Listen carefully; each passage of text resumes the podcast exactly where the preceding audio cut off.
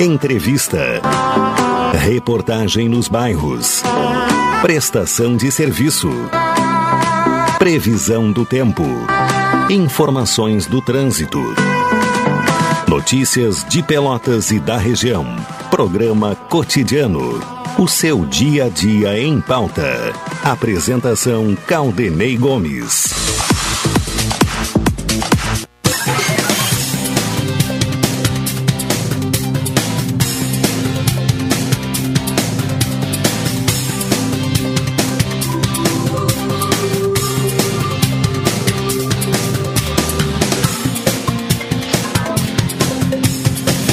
Boa tarde, ouvintes. Começa aqui na Pelotense o cotidiano, segunda-feira, 22 de maio de 2023. Tempo bom, céu claro, poucas nuvens. Segue a temperatura alta neste outono, 22 graus e 4 décimos. Por sinal, tinha previsão de chuva para o final de semana, mas não se confirmou aqui na região, não. Não sei exatamente se algumas outras regiões, alguns outros pontos eh, do estado eh, tenha chovido no final de semana. Então, temperatura de 22 graus e 4 décimos, 76% a umidade relativa do ar, a sensação térmica em 23 graus e 2 décimos.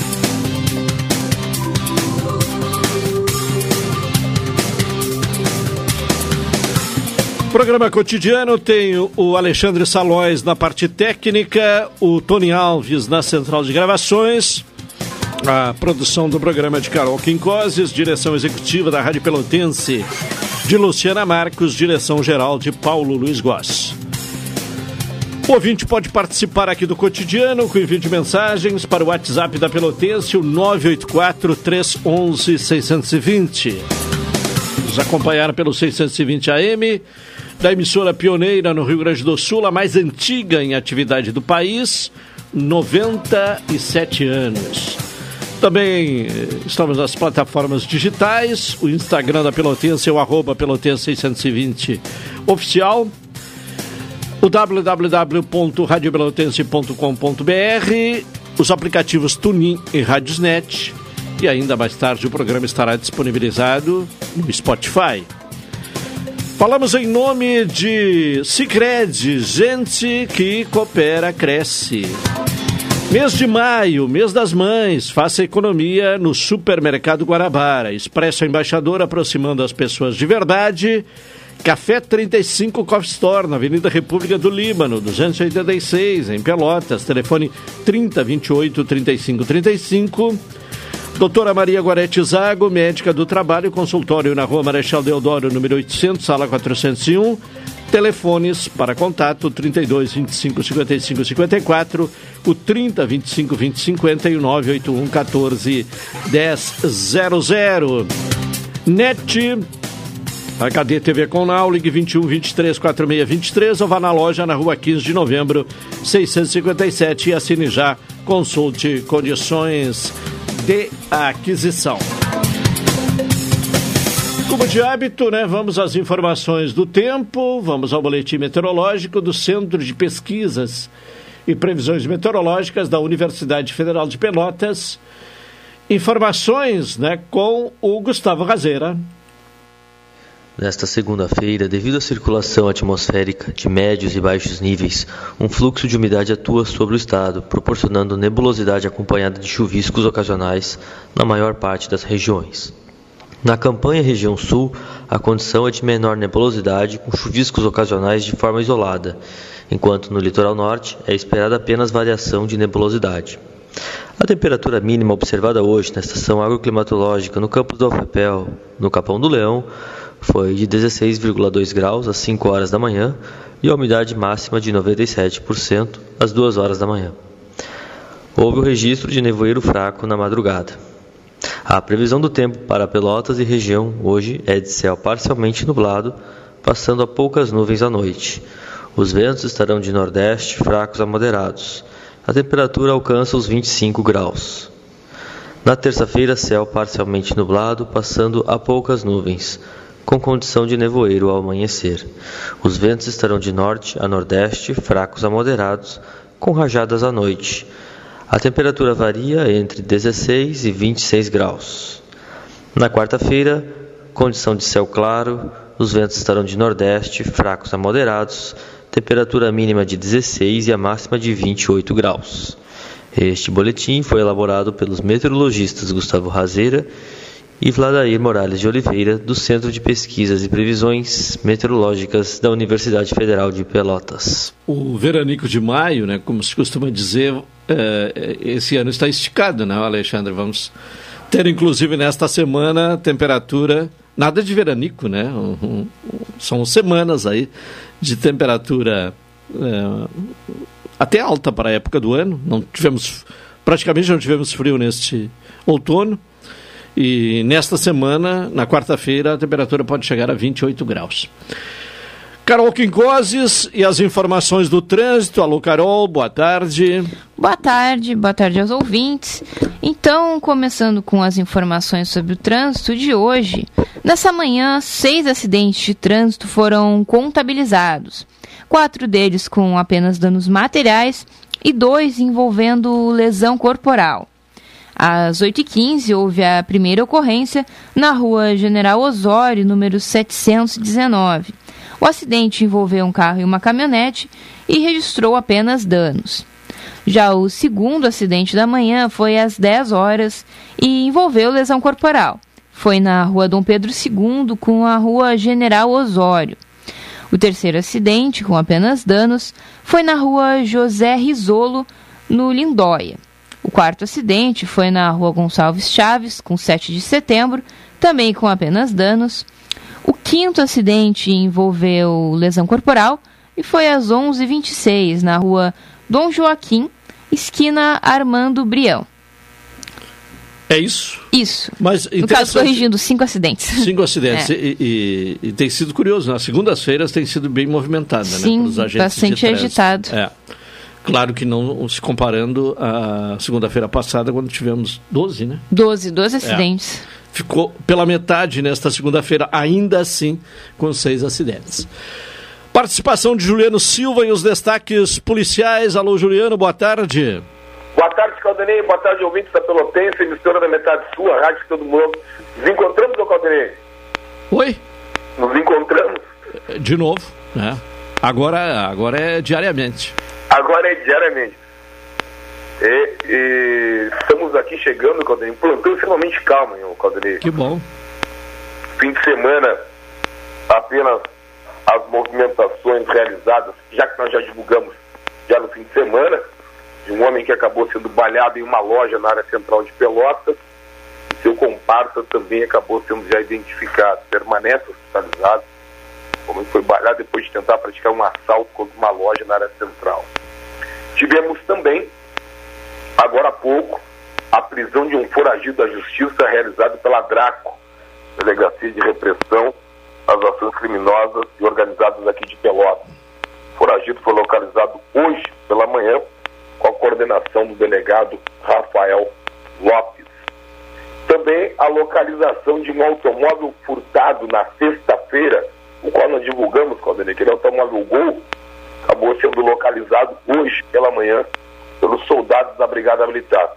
O carro estava abandonado no bairro Areal e a brigada chegou até o local por conta de uma denúncia anônima. Quem está lhe acompanhando, Caldenei, essas informações de boa reprodução, quem está lhe acompanhando nesse momento na área central de Pelotas é a senhora Arieta, professora Daniela e também o Luciano, estão lhe acompanhando na área central de Pelotas, Caldenei. Ei, tá bem, Juliano, até amanhã e um abraço a todos aí que estão nos acompanhando, né? Não só na zona central da cidade, mas em todos os locais em que estejam nos acompanhando nesta segunda-feira. Bom, hoje é o dia do abraço, né? 22 de maio é, é o dia do abraço. E aí faz lembrar o, um, um, amigo, né? Que passa a manhã inteira mandando abraço, né? Quem será? É, é, um dia ainda vou me dar o trabalho de, de anotar quantos abraços ele manda na, na numa manhã. É, bom, Carol, vamos falar sobre é, o cronograma de vacinação é, programado né, para esta semana, entre 22 e 27 de maio. A Prefeitura de Pelotas divulga o cronograma vacinal contra a Covid-19 de hoje a sábado, dia 27. A dose de reforço com a bivalente está disponível para pessoas com 18 anos ou mais sem comorbidades. A vacina contra o vírus influenza está liberada para todos os públicos acima de 6 meses de idade. Imunizantes contra o Covid, o influenza e demais doses previstas no calendário nacional podem ser encontrados nas unidades básicas de saúde, no Centro de Especialidades, exceto Covid-19, no ambulatório da Universidade Católica de Pelotas e nas bancas 16 e 17 do Mercado Central.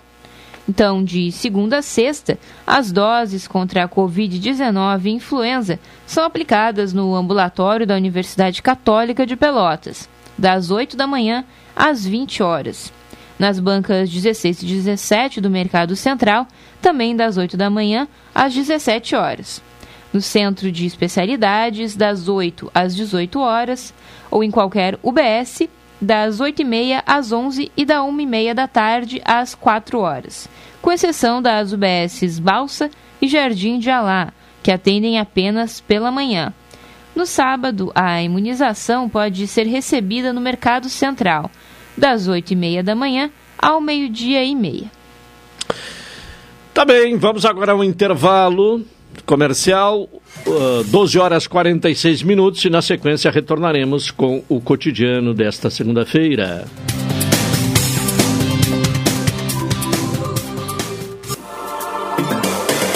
Pelotense. Pelotense. 620 AM. A rádio que todo mundo ouve. Primeiro lugar, absoluta. Absoluta. Café 35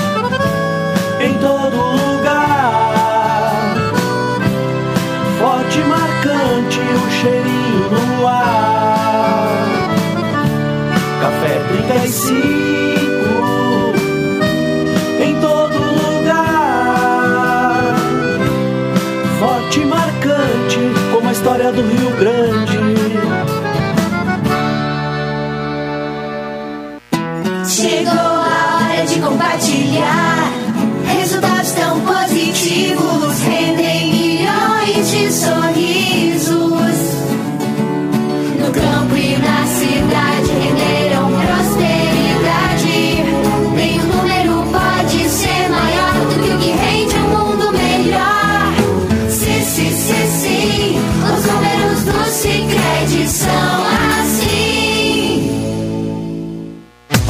Seja quem você quer ser com o Senac EAD. Cursos à distância de graduação com mensalidades a partir de 158 reais e mais de 40 cursos de pós-graduação para você aprender na prática e se destacar no mercado de trabalho. Tudo isso em uma instituição nota máxima no MEC. Quer saber mais? Acesse ead.senac.br e matricule-se já. Tá chegando o inverno e tem muita gente precisando da nossa ajuda. Campanha do Agasalho Rádio Pelotense. 97 anos de solidariedade. Separe roupas, cobertores, calçados, produtos de higiene ou alimentos não perecíveis e deixe aqui na Pelotense, Rua Alberto Soveral 64 ou na Ótica Lume, 7 esquina Osório. Nós temos o destino certo para a sua doação.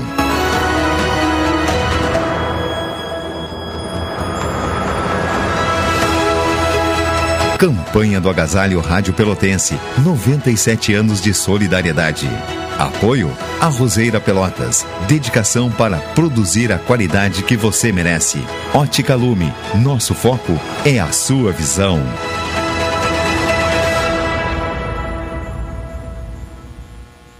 Programa Cotidiano. O seu dia a dia em pauta. Apresentação Caldenei Gomes.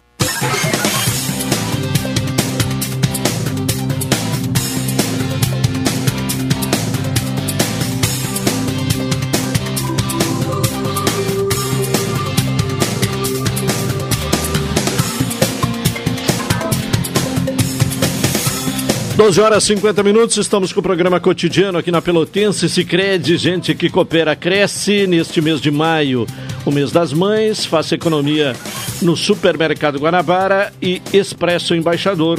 aproximando as pessoas de verdade. É hora do comentário de Hilton Lozada. Cidadania e Sociedade. Uma abordagem dos principais assuntos do dia no comentário de Hilton Lousada. Alô, Hilton, boa tarde. Boa tarde, Caldenei. Boa tarde, ouvintes da Pelotense. Bom, nesta segunda-feira, quais são os destaques aí por Brasília?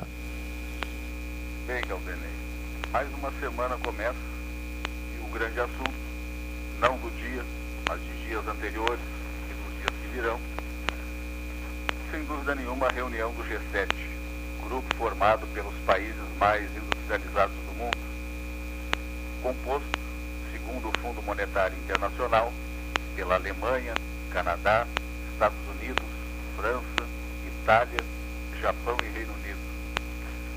A União Europeia também tem uma representação nesse grupo. É inegável e é preciso reconhecer, ainda que não se queira, seja por comprometimento político, seja por comprometimento ideológico, ou ainda por vinculações partidárias, que o Brasil voltou. E voltou em grande estilo. Antes mesmo de assumir a presidência da República, Lula e seus auxiliares mais próximos, como o embaixador Celso Amorim e o senador Jacques Wagner, mantinham contatos bastante qualificados com outros países. Dentre eles, aquele mantido com o assessor de segurança nacional dos Estados Unidos, Jake Sullivan. É necessário reconhecer que, mesmo entre o primeiro e o segundo turno das eleições, essas reuniões já ocorriam. É necessário reconhecer também que o Brasil, não o Brasil necessariamente, mas Lula, foi convidado, antes de ser presidente, para a conferência da Organização das Nações Unidas sobre as mudanças climáticas, que ocorreu no Egito. Lula aproveitou e passou por outros países, oportunidade na qual convidou chefes de Estado e chefes de governo para sua posse. Tudo muito lindo e tudo muito maravilhoso, mas havia uma pedra no meio do caminho. Na realidade, que é muito real por sinal, há uma pedra no meio do caminho. E esta pedra se chama, com todas as letras, a invasão do território da Ucrânia pela Rússia. O Brasil, o governo Lula em particular, mas o governo Bolsonaro também entra neste pacote em relação ao tratamento dado à invasão do território ucraniano, se manifestaram e continuaram a se manifestar de forma, a meu ver, inadequada. Aqui não uso a expressão inadequada como forma de minimizar a maneira como o governo brasileiro agiu e reagiu. Age e reage à invasão da Ucrânia pela Rússia.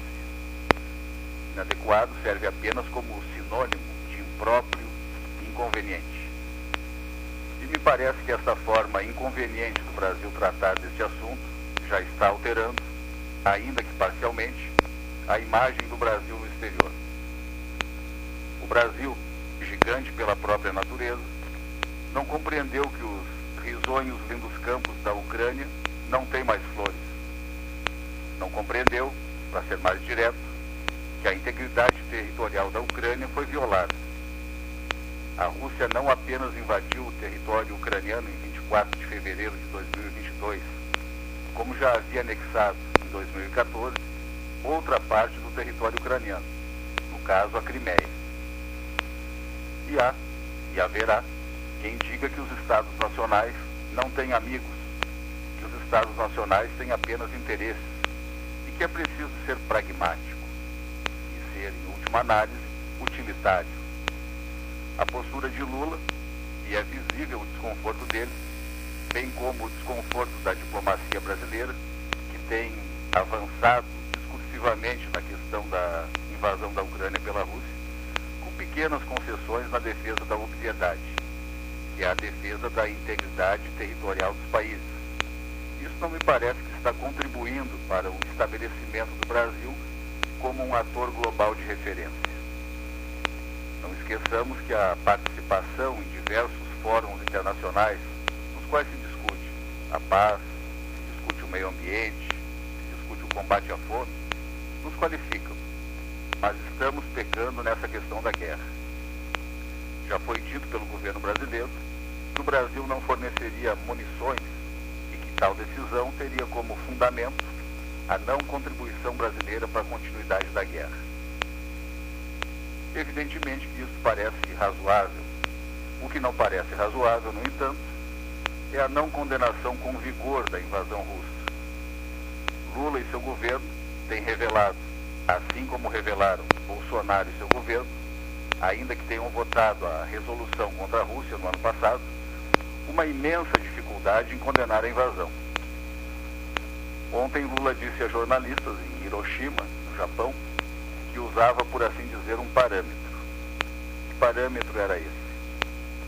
Ele disse que entende que a Ucrânia e a Rússia têm que ceder e que precisam conversar para chegar a um acordo. Ele comparou, e aqui entro no parâmetro citado por Lula, com uma negociação entre empregados e empregadores, e fez referência específica a uma negociação na qual se entra querendo 100% e se vai cedendo para 50% e por aí vai. O exemplo de Lula não deve ser esquecido, pois, segundo a gramática de negociação de Lula, é sempre possível ceder, até que os dois lados fiquem satisfeitos. Ocorre que, neste caso citado por Lula, nunca saberemos o quanto foi cedido. E nunca saberemos se aqueles que cantaram vitória numa negociação na qual a vitória foi parcial, na verdade não entregaram mais daquilo que não lhes pertencia, em busca de um discurso fácil.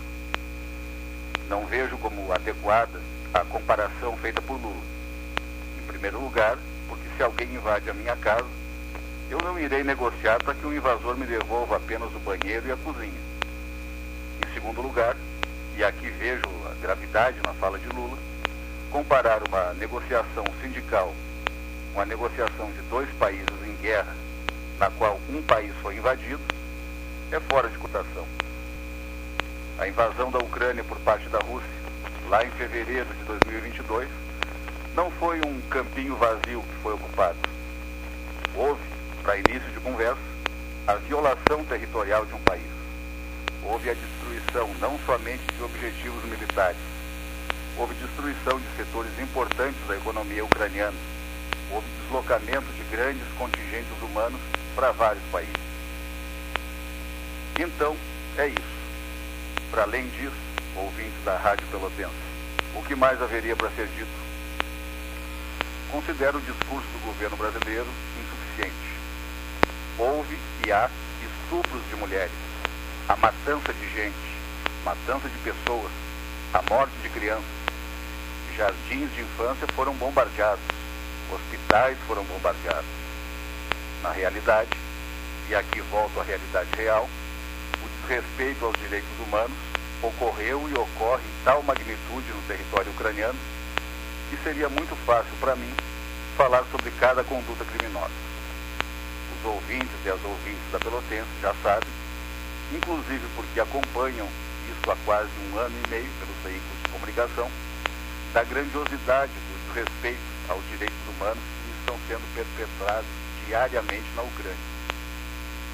Não alivio para Bolsonaro e nem para seu governo, ainda que tenham votado a resolução contra a anexação de territórios da Ucrânia.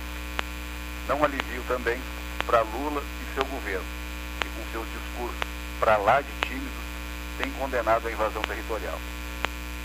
Por fim, guardadas as proporções entre Lula e Bolsonaro, é preciso reconhecer que nenhum deles colocou o Brasil em uma posição séria nessa questão. Bolsonaro e seu governo fizeram um papelão. E Lula e seu governo parecem querer trilhar o mesmo caminho. Caldenei. Tá bem, Hilton. Uma boa tarde e até amanhã. Boa tarde, boa tarde aos ouvintes da Pelotense e até amanhã. Comentário de Hilton Lozada aqui no programa cotidiano, no espaço de cidadania e sociedade. Pontualmente uma hora, temos um intervalo, vamos a ele, retornaremos na sequência.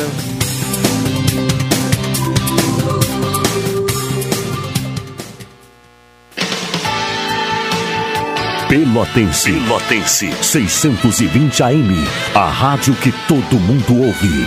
Primeiro lugar, absoluta. Absoluta. Café 35 em todo lugar. Forte e marcante o cheirinho no ar. Café 35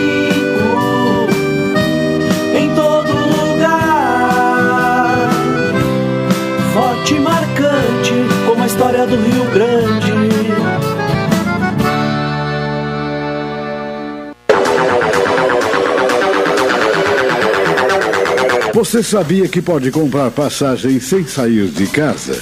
Para evitar filas e transtornos na sua viagem, a Embaixador disponibiliza a compra das passagens de forma online. Basta acessar nosso site ou baixar nosso aplicativo em seu smartphone.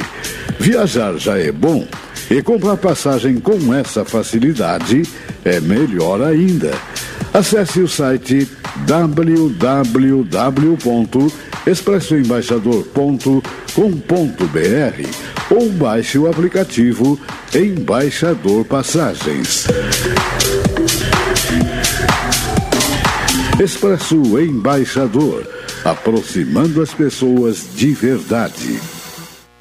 Quer estar mais conectado do que nunca e ainda aproveitar uma condição especial? Venha para Ozirnet e aproveite. São 600 mega de velocidade com Wi-Fi 6 a partir de R$ 99,90. É internet de qualidade com uma condição que só a Ozir oferece. 600 mega de velocidade com Wi-Fi 6 a partir de R$ 99,90. Confira ainda a possibilidade de instalação gratuita. Ozirnet, sempre ao seu lado.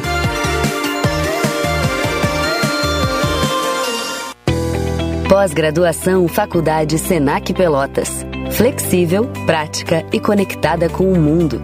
MBA e diversos cursos com duração de um ano nas áreas de comunicação, design, gestão, moda e tecnologia da informação. Matricule-se a qualquer momento. Acesse senacrs.com.br barra pós e conquiste a carreira dos seus sonhos. Senac, a força do sistema Fê Comércio ao seu lado. Programa Cotidiano. O seu dia a dia em pauta. Apresentação Caldenei Gomes.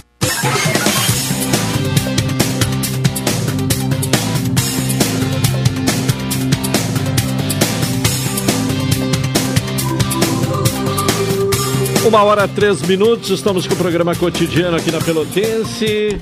Segunda-feira, com temperaturas de 24 graus e 4 décimos, sensação térmica 23 graus e 2 décimos, 76% a umidade relativa do ar. Expresso Embaixador, aproximando as pessoas de verdade. Café 35 Off Store, na Avenida República do Líbano, 286, em Pelotas. Telefone 3028 35 35. Doutora Maria Gorete Zago, médica do trabalho, consultório na Rua Marechal Deodoro, número 800, sala 401.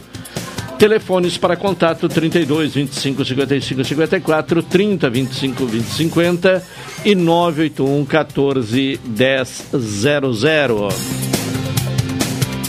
Fenadoce 2023 abre, uh, abre cadastro né, para visita gratuita de escolas. Carol. A 29 Fena Doce, que acontece de 2 a 18 de junho aqui em Pelotas, seguirá com a ação social e recebe gratuitamente os alunos de escolas da rede pública da região para conhecerem a feira e a história e cultura da tradição doceira. Nesse ano, as visitas poderão ser feitas nos dias 5, 6, 7, 9, 12, 13, 14 15 e 16 de junho, sendo agendadas a partir de um cadastro obrigatório prévio, que fica disponível no site fenadoce.com.br barra agendamento traço escolas. Além da entrada gratuita, os alunos têm direito a um doce e o ingresso para se divertirem no Parque de Diversões, que estará na feira, o Parque Tupã.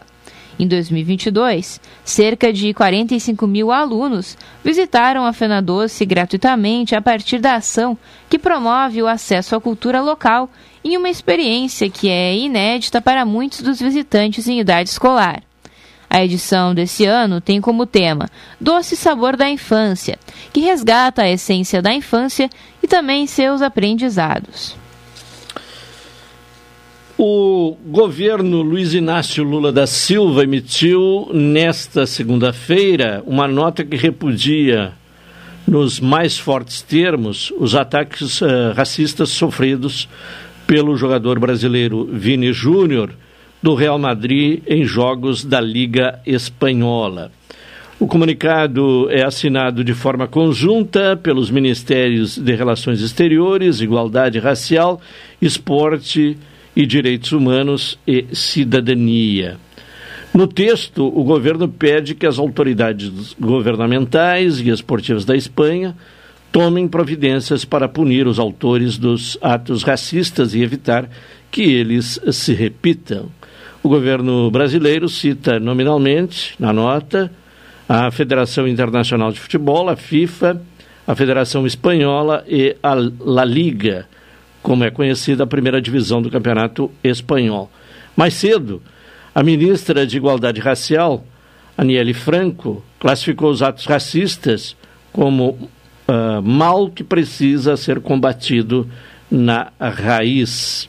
No Japão, na noite de ontem, o presidente Lula manifestou solidariedade ao jogador e cobrou ações por parte de autoridades do futebol espanhol. Em 10 de maio, Brasil e Espanha assinam um acordo bilateral para o combate do racismo e a xenofobia.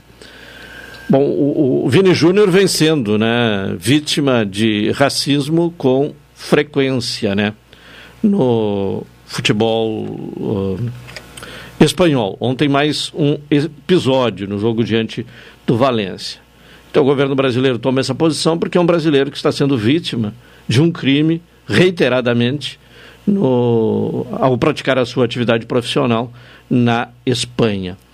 E agora acho que não tem como a Federação Espanhola, a própria FIFA, mas principalmente a Federação Espanhola e a, e a direção da, da, uh, a entidade que organiza a, a La Liga, a primeira divisão espanhola, de não tomar uma posição também forte, né, veemente, porque a repercussão agora é muito maior. Ontem foi um estádio inteiro, né, uh, chamando Vini Júnior de macaco. E, e, isso tem se repetido praticamente, né, a, a, mensalmente, né, não, uh, não em todos os jogos, né, do, do, Real Madrid, mas com uma frequência bastante uh, preocupante. Bom, voltando com a Carol Quincoses, vamos falar sobre vendas do comércio gaúcho. Avaliam o primeiro trimestre de 2023 e registram um crescimento acima da média nacional. Em linha com outros indicadores de atividade econômica divulgados para o primeiro trimestre desse ano, as vendas do comércio no Rio Grande do Sul registraram forte avanço na comparação entre os três primeiros meses de 2023 e o mesmo período do ano anterior. Outros dados da economia local também foram destaque positivo. De acordo com o CAGED, do primeiro trimestre, mais de 42,2 mil, mil vagas formais foram criadas no Estado. A criação de vagas no comércio foi positiva em março desse ano, embora o saldo tenha sido negativo no acumulado dos três primeiros meses. Esse é um movimento típico do início do ano, que concentra as demissões de temporários. Abre aspas. O avanço no trimestre foi de 6,2%, indicando que o segmento começa o ano com crescimento vigoroso. Os dados do comércio varejista mo mostram, por sua vez, um aumento de 1,9% na comparação entre março e fevereiro. Já no primeiro trimestre, o avanço foi de 6,1%. O desempenho das vendas do comércio no Rio Grande do Sul superou a média nacional desse início de ano. Para a comparação, o varejo ampliado nacional registrou crescimento de 3,6% no primeiro trimestre, ante o mesmo período do ano anterior. É o que avaliou o presidente da Federação Varejista no Rio Grande do Sul, Ivonei Pioner. Uma hora dez minutos. Nesta segunda-feira, a presença do professor João Manuel Paio aqui no programa.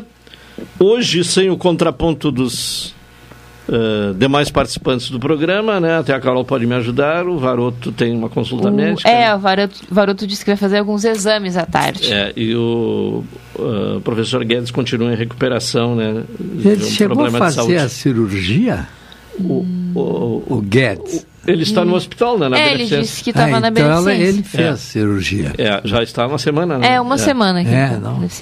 Mas segundo ele está bem, né? Está Sim, se recuperando é. bem. Então, Está tudo bem. professor Peio, obrigado pela presença. Boa tarde. Boa tarde, é um prazer estar aqui. Sabe que para mim é, é, é bom participar do programa. Eu me renovo. Ah, que bom. Que, que possamos contribuir desta forma. Bom, começamos aí pela viagem de Lula ao Japão, né? Eh, Participou da reunião do, do, do G7 como convidado. A importância que o senhor atribui a esta presença de Lula em mais um evento mundial. Olha, eu acho que é mais do mesmo. Ele já tem tido outras reuniões em que esses mesmos líderes internacionais têm estado presentes.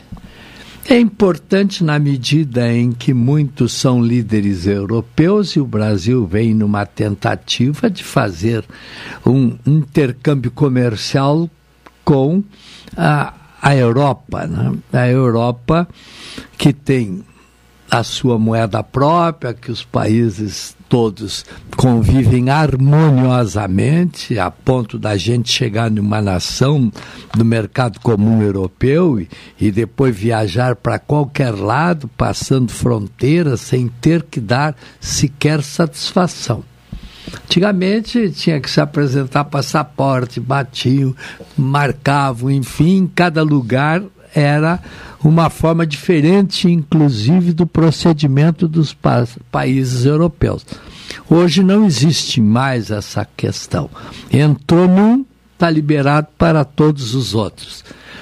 E o mercado comum europeu é muito importante para o Brasil, porque é, é mais um conjunto de países que são países ricos que têm condições de comprar e pagar que é bem diferente da nossa Argentina, nossa irmã aqui pertinho, mas que é um, um comprador nato do Brasil, mas no momento está aqui está tendo dificuldade de cumprir, de pagar as, as suas compras, né? Os próprios empresários brasileiros, principalmente aqui do Rio Grande do Sul, que tinham uma ligação muito grande e tem com a Argentina, estão com dificuldade de, de, de, acertar as contas entre o fornecedor brasileiro e o receptor argentino, né? É o problema, né? De, quem, de vender para quem está mal de, de das pernas, das que, pernas, que né? não tem pago, né? É. Ah, para ter uma ideia, eu li ainda há poucos dias que o, a Argentina está com reservas de moedas internacionais na ordem de 2 bilhões. Agora compara com o Brasil que tem quase 300, aliás, tem mais do que 300 bilhões de reservas internacionais com ah, portas abertas em todos os países do mundo para comprar o que necessita. É uma diferença gigantesca. Né? A Argentina não é um país pequeno, não, é um país grande, uma população pequena. Bom, ainda sobre esta questão que o senhor abordou, da, da possibilidade de encontro com os principais líderes, não saiu o encontro de Lula com o presidente da Ucrânia. E, e, o Lula disse que se sentiu chateado porque o encontro não ocorreu, né? É isso aí. O, dizer, o Lula está com uma pauta que é tentar fazer um acordo internacional para terminar com a guerra entre a União Soviética e nem é mais União Soviética, é Rússia, Rússia mesmo. É. A Rússia e a Ucrânia. Quer dizer, é difícil. Precisa de aliados que se comprometam todos a fazer um bloco que querem a pacificação da região. Né? Até porque é uma região muito importante. A Ucrânia é um grande fornecedor de grãos para o mundo inteiro. Né?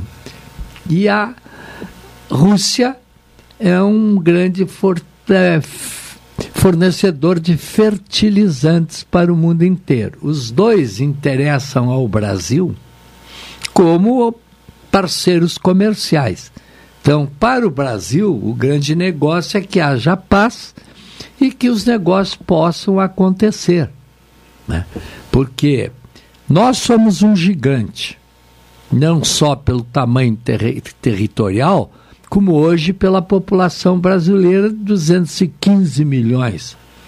Nós temos praticamente 50 milhões a mais de pessoas do que a Rússia tem, sendo ela o maior país do mundo em extensão territorial. Então, ah, vejam que as dimensões, os negócios que podem acontecer são muito importantes. Muito importantes para o Brasil são até essenciais se nós estivermos pensando em desenvolvimento econômico e expansão. Né?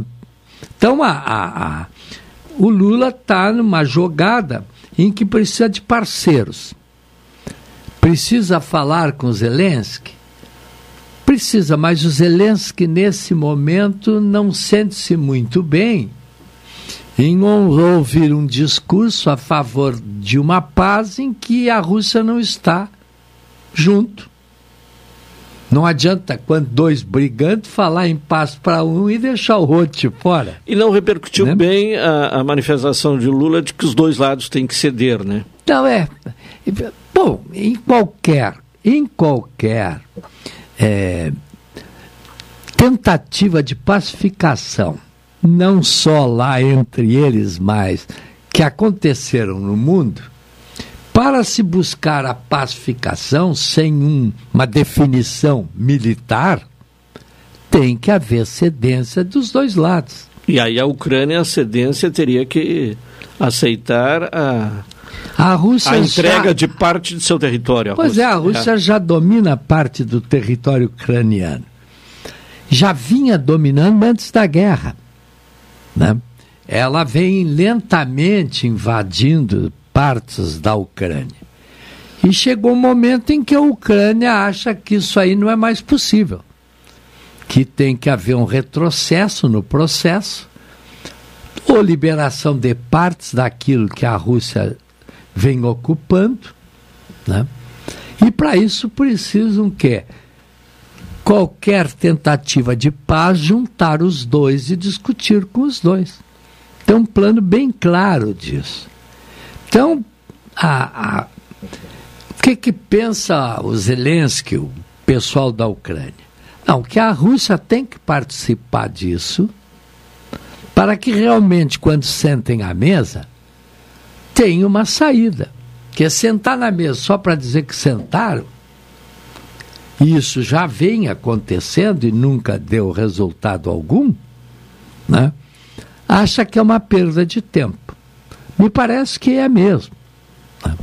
O Lula está procurando espaço político para entrar nos grandes eventos internacionais para resgatar a imagem do Brasil seja do meio ambiente, a questão de preservação de florestas, de ambientes naturais aqui no Brasil, seja para conseguir o recurso que dê base a essa possibilidade.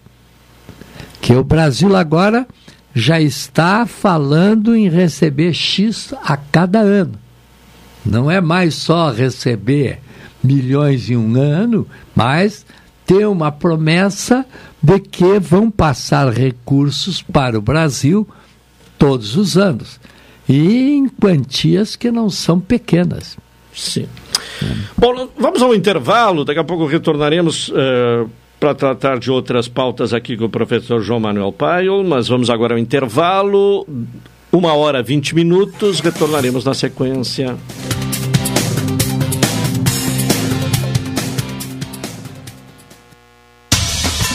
Rádio Pelotense 620 AM. Todo mundo está ouvindo. A sua companhia musical 24 horas por dia. Transportadora Fonseca Júnior é VaptVupt por você.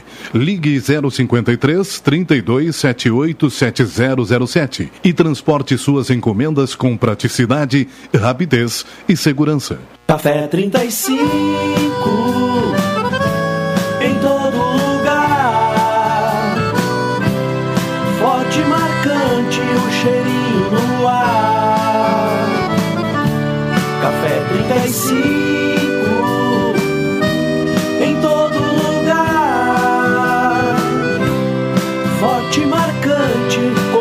do Rio Grande.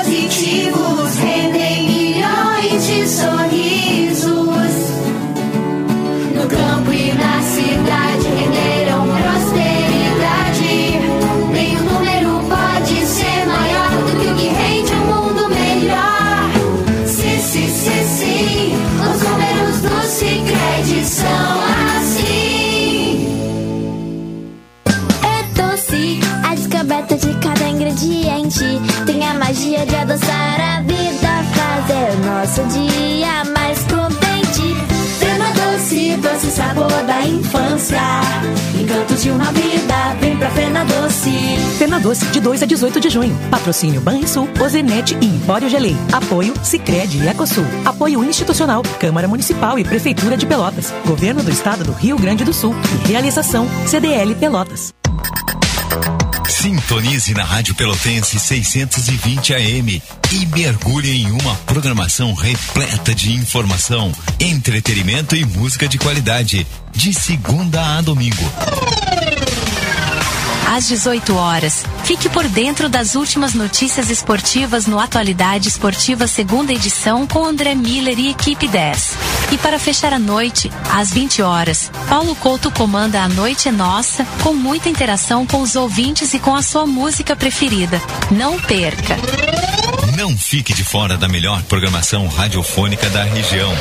Sintonize Rádio Pelotense 620 AM e descubra por que todo mundo ouve. Nossa equipe trabalha incansavelmente para oferecer informação, entretenimento e música de qualidade para você. Então se liga na frequência 620 e curta Rádio Pelotense. Todo mundo ouve. Programa Cotidiano. O seu dia a dia em pauta. Apresentação Caldenei Gomes. Uma hora e 23 minutos, estamos com o programa cotidiano, NET HD TV com Now, ligue 21 23 46 23, ou vá na loja na rua 15 de novembro, 657 e assine já, consulte condições de aquisição. Sicredi, gente que coopera cresce. E neste mês de maio, mês das mães, economia é no supermercado Guanabara. Bom, na semana passada, um fato importante, né, que eh, levantou bastante debate, professor João Manuel, foi a mudança, o anúncio por parte da Petrobras de mudança na política de reajuste dos combustíveis. Que, é que pode se esperar a partir desta mudança? Realmente, esta mudança vem para valer e o que, é que poderemos ter como consequência? Bom, a tentativa é de que seja pra, para valer. A questão que vai depender, de certa maneira, dos resultados alcançados.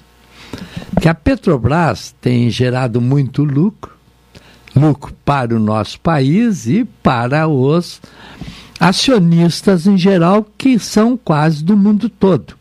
Que a Petrobras é uma empresa que tem acionistas em muitos países do mundo.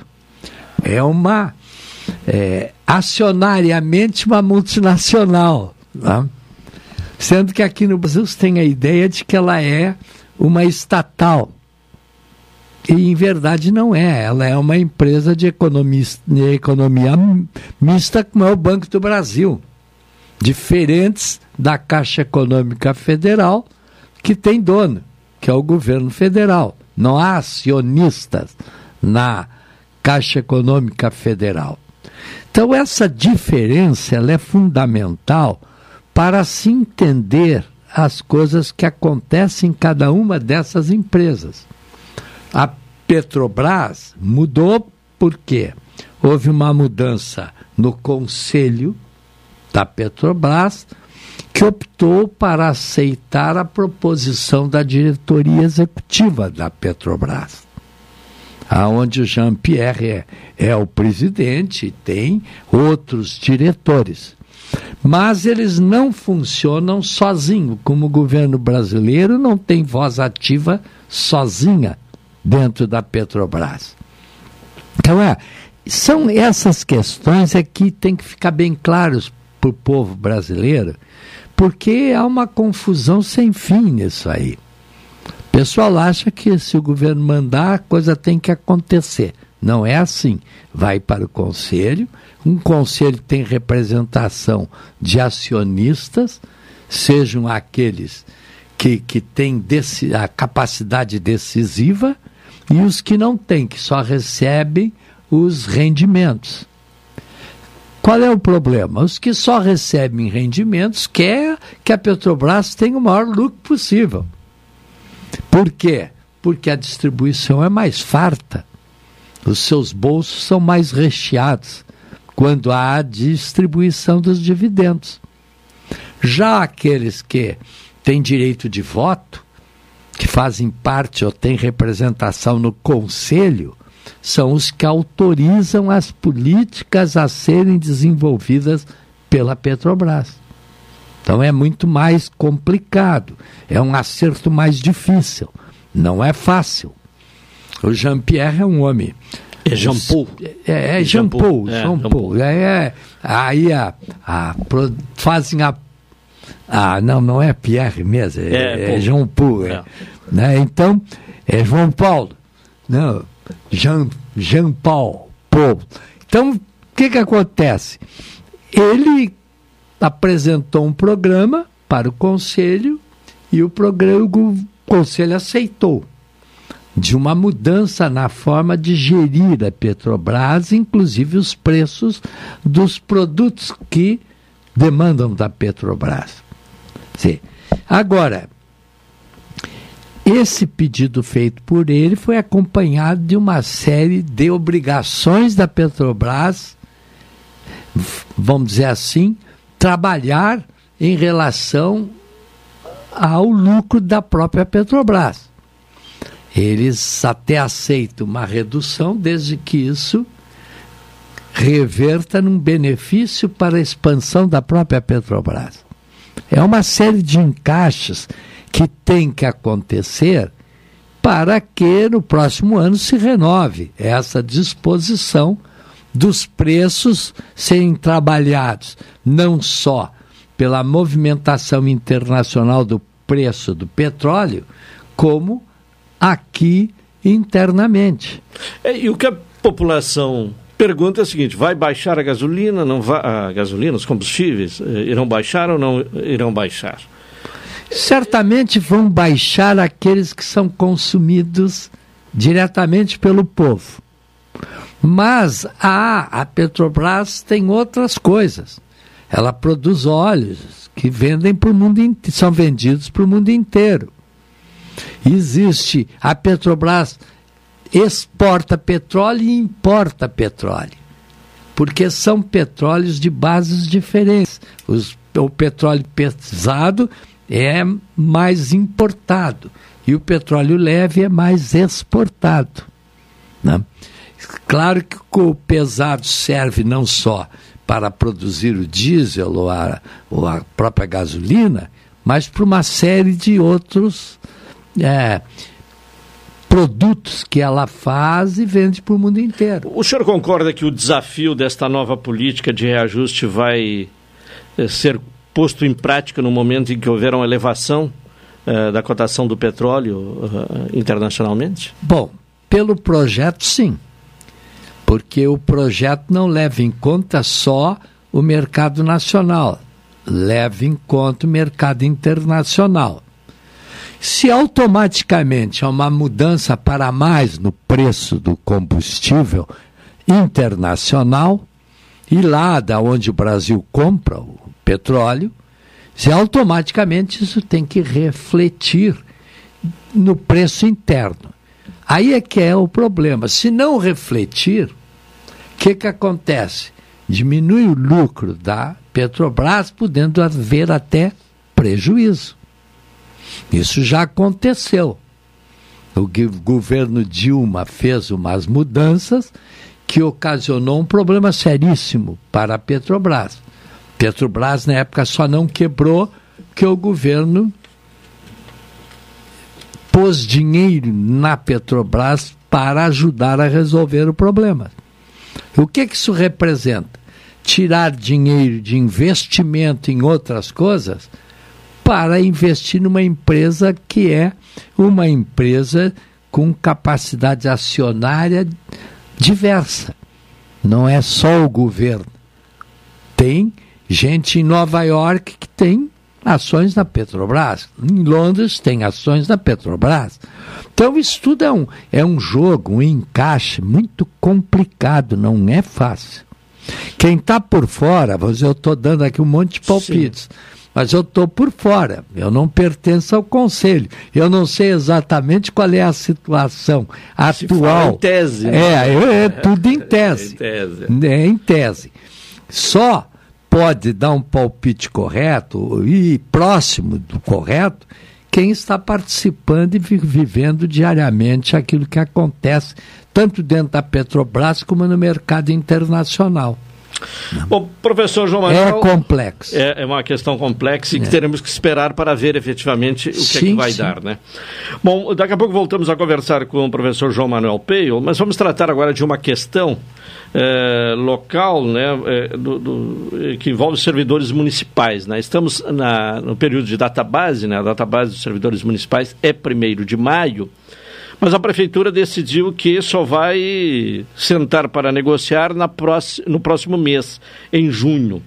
E essa é a questão que eu vou colocar ao diretor do SIMP, o Tiago Botelho, de que forma esta decisão da prefeitura de negociar uh, a questão do, da database, ou as questões da database, somente em junho, portanto no próximo mês, e a database é em maio como esta questão tem repercutido na categoria. Tiago Botelho, boa tarde. Boa tarde, Caldonei. Boa tarde a todos os ouvintes da Rádio Pelotense. É, pela direção do SIMP, a, a, informação, né, a resposta da prefeita num primeiro momento, que teria que aguardar o fechamento do mês de maio para só em junho ter uma projeção né, de valores, percentuais, comprometimento, para nos dar a resposta, foi uma grande frustração e um desrespeito, com certeza, à categoria dos municipários.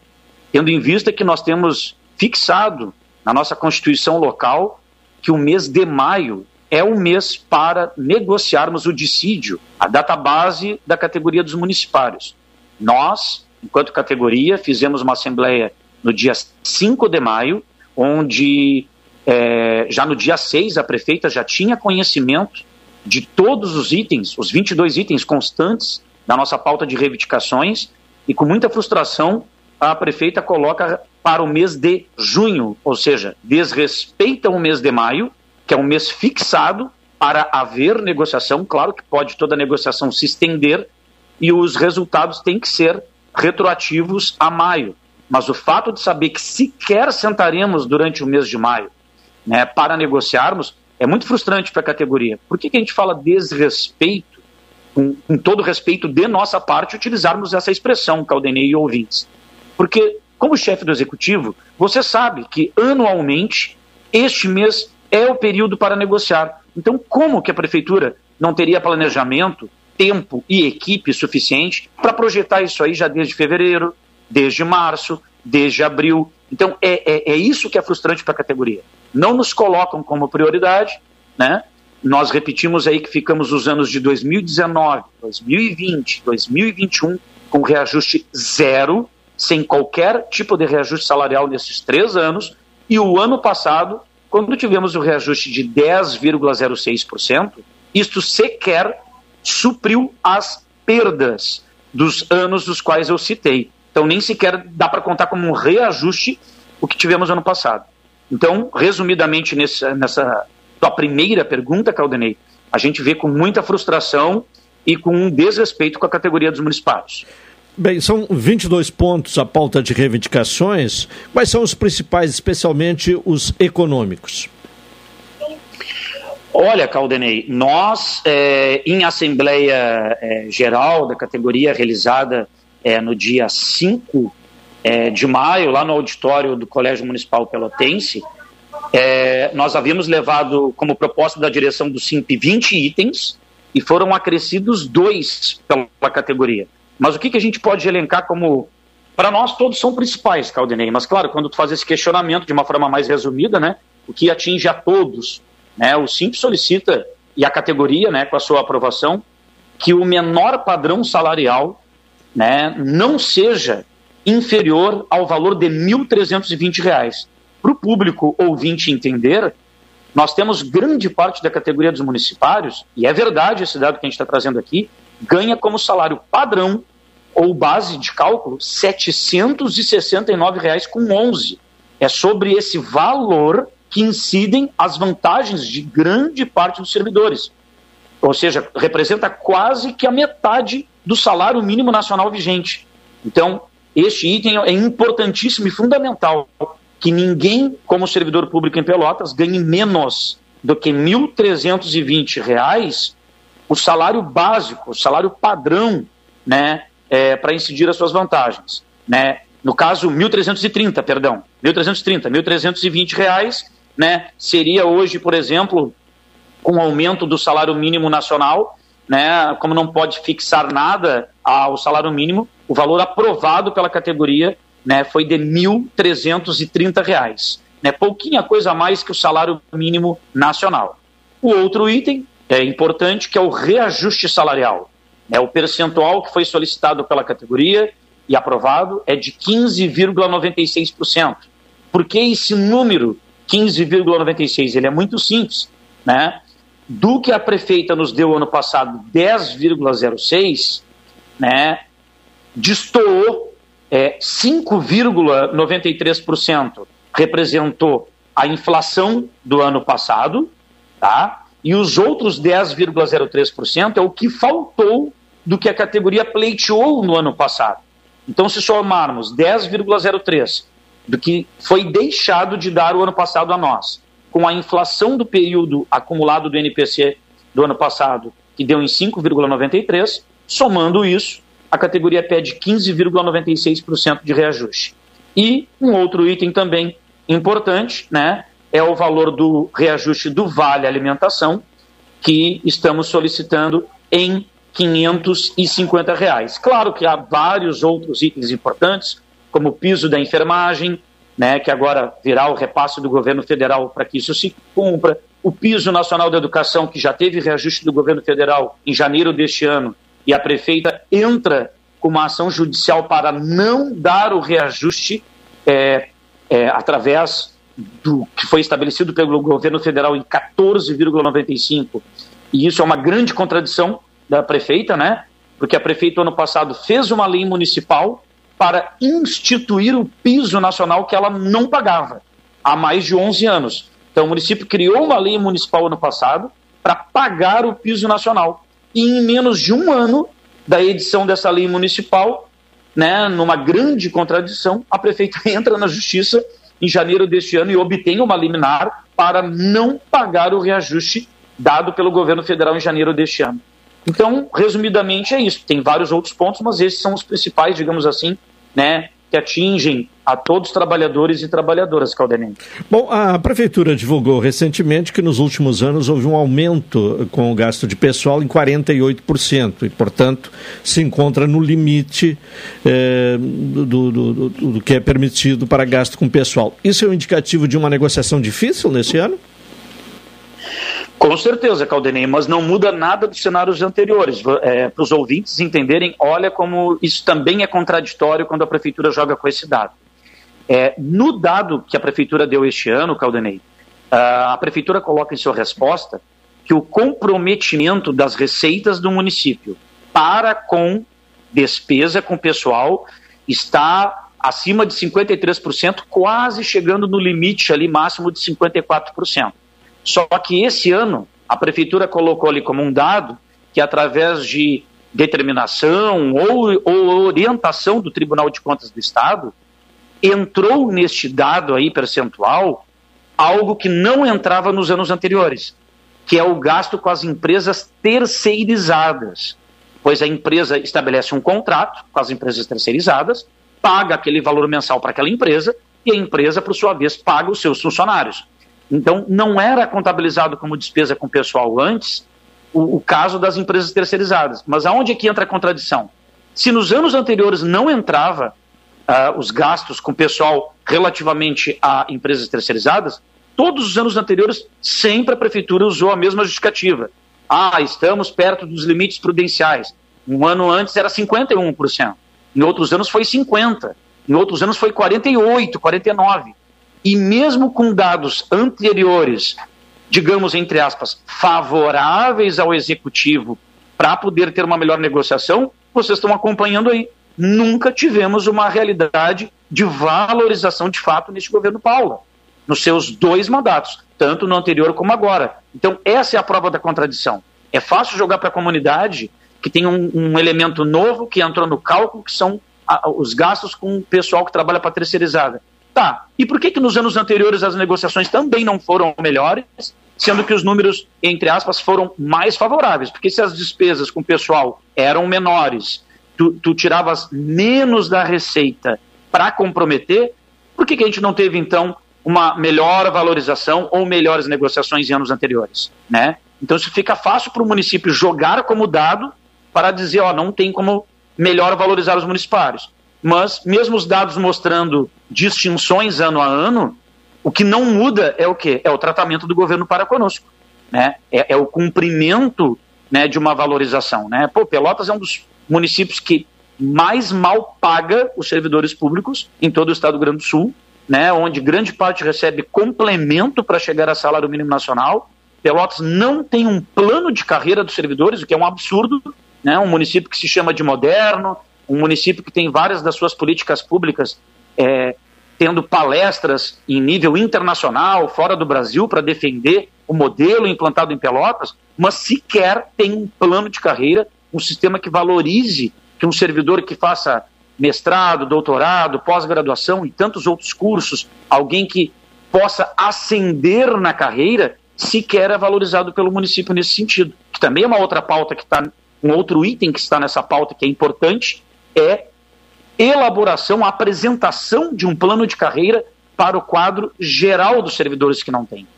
Então, Caldenei, essa tua pergunta é bastante peculiar. Com certeza teremos uma negociação é muito difícil. E até para concluir esse item, não sei se é de conhecimento da Pelotense, até porque é recente isto, é, nós, diante da prefeita ter jogado para junho, o SIMP mandou um questionamento para a prefeita, solicitando então uma data já para reunião em junho para tratar da negociação em si, né, que já apontasse uma data para a gente sentar e discutir ou índice, ou se o governo não vai dar, enfim, mas que a gente queria ter uma data para sentar. Direção do SIMP, comissão de negociação de servidores que será tirada ainda em assembleia, para com o governo. E se o governo pretende sentar para negociar em junho. Porque uma coisa é você só informar que vai esperar os dados de maio para em junho ter um, um dado. Mas em nenhum momento o município tinha dito que estaria disposto a discutir, independentemente do dado que obter. E aí nós obtivemos resposta da prefeita uh, ao final da tarde de sexta-feira, por e-mail, né, a chefe de gabinete da prefeita mandou um ofício para nós aqui, que a gente está fazendo uma matéria que será publicizada ainda hoje, no dia desta segunda, dia 22 de maio, que é o seguinte, Caldenei e ouvintes. A prefeita coloca na resposta né, que receberá a direção do SIMP e a comissão de negociação que vier a ser formada né, ainda na segunda semana do mês de junho né, uh, com data ainda a ser definida. Então, diante dessa resposta, que aprazará essa negociação lá para a segunda semana do mês de junho, por isso o SIMP estará convocando uma Assembleia Geral da categoria com indicativo de greve, pois será analisado em Assembleia, né? Nós estamos chamando uma assembleia para o dia 1 de junho, tá? Pela manhã, ainda estamos tentando o agendamento com o auditório externo do Colégio Pelotense, né? Então a gente está no aguardo da confirmação do local. Se ainda não tiver este local ou outra data, a gente vai estar tá informando nas nossas mídias sociais a precisão desta data e local. Mas por enquanto estamos trabalhando com 1 de junho, sem ser esta quinta, na quinta-feira da semana que vem, no turno da manhã, uma Assembleia Geral para avaliar todo esse contexto que a gente está conversando aqui com os amigos da Pelotense. Tá certo. Tiago Botelho, diretor do Sindicato dos Municipários de Pelotas. Muito obrigado, boa tarde. Um abraço, boa tarde. O Simples está sempre à disposição dos ouvintes da Rádio Pelotense para bem informar a comunidade. Agora, uma hora e 46 minutos, vamos ao intervalo, retornaremos na sequência.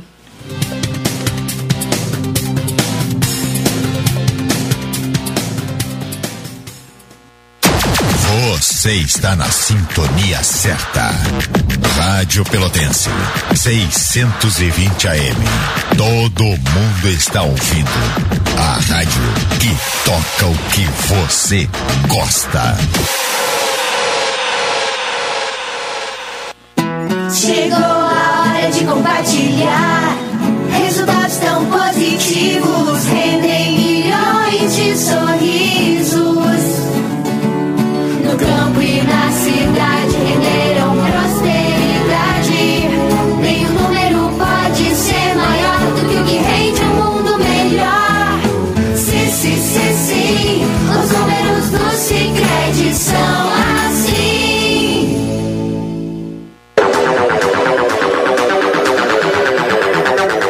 Você sabia que pode comprar passagem sem sair de casa?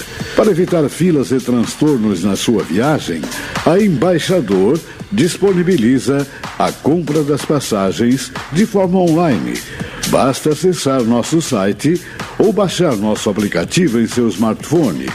Viajar já é bom e comprar passagem com essa facilidade é melhor ainda. Acesse o site www.expressoembaixador.com.br ou baixe o aplicativo Embaixador Passagens. Expresso Embaixador, aproximando as pessoas de verdade. Café 35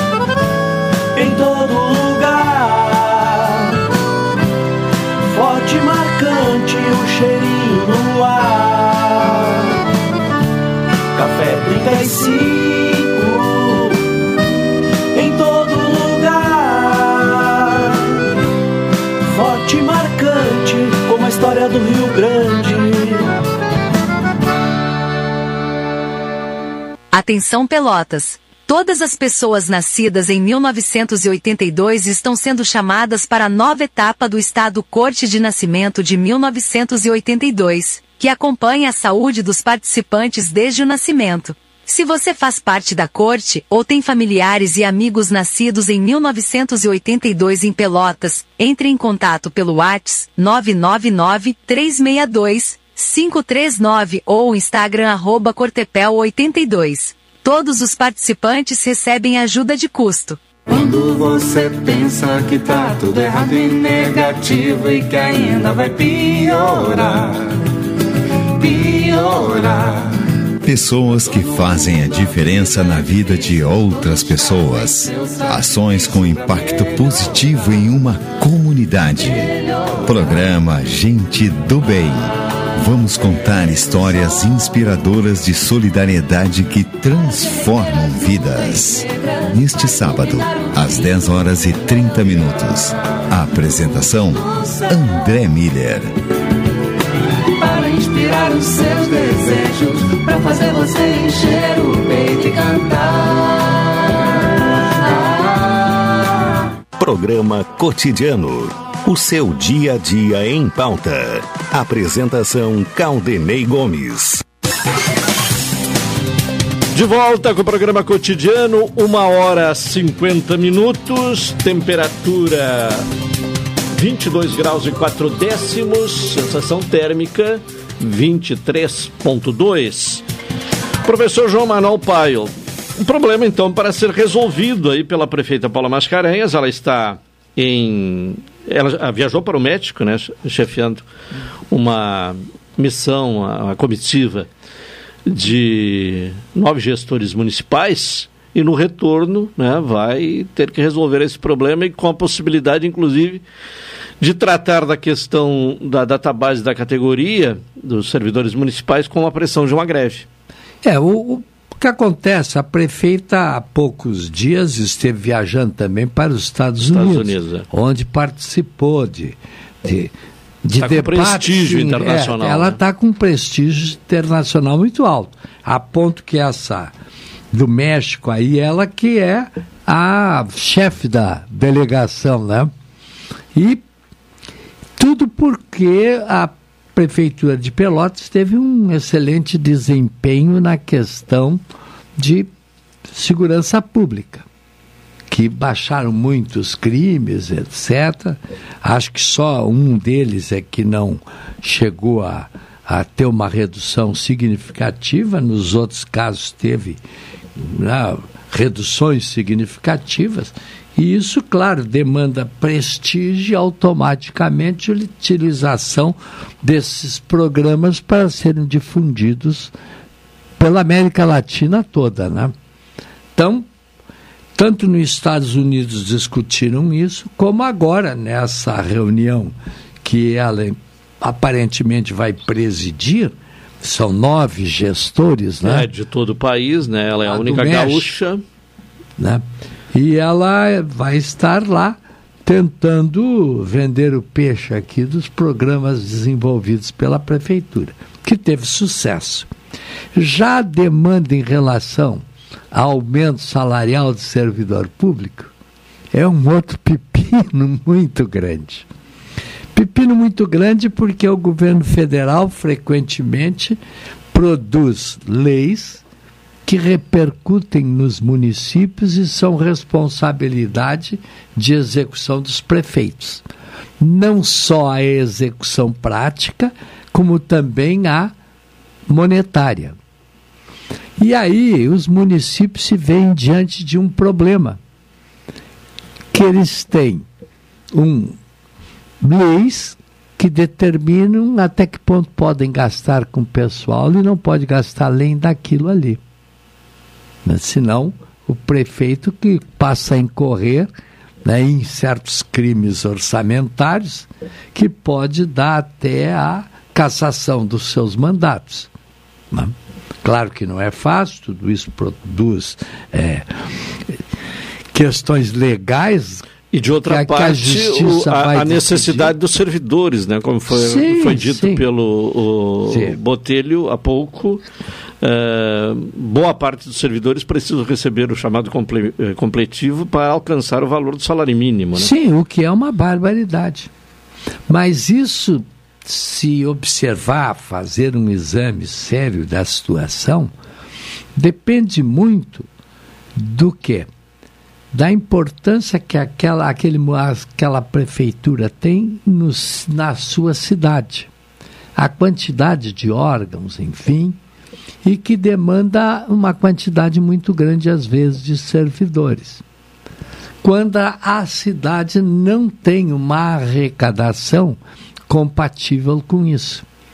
E Pelotas, sem dúvida nenhuma, é uma cidade com gasto muito grande em ações públicas e com uma arrecadação para sustentar isso bastante baixa.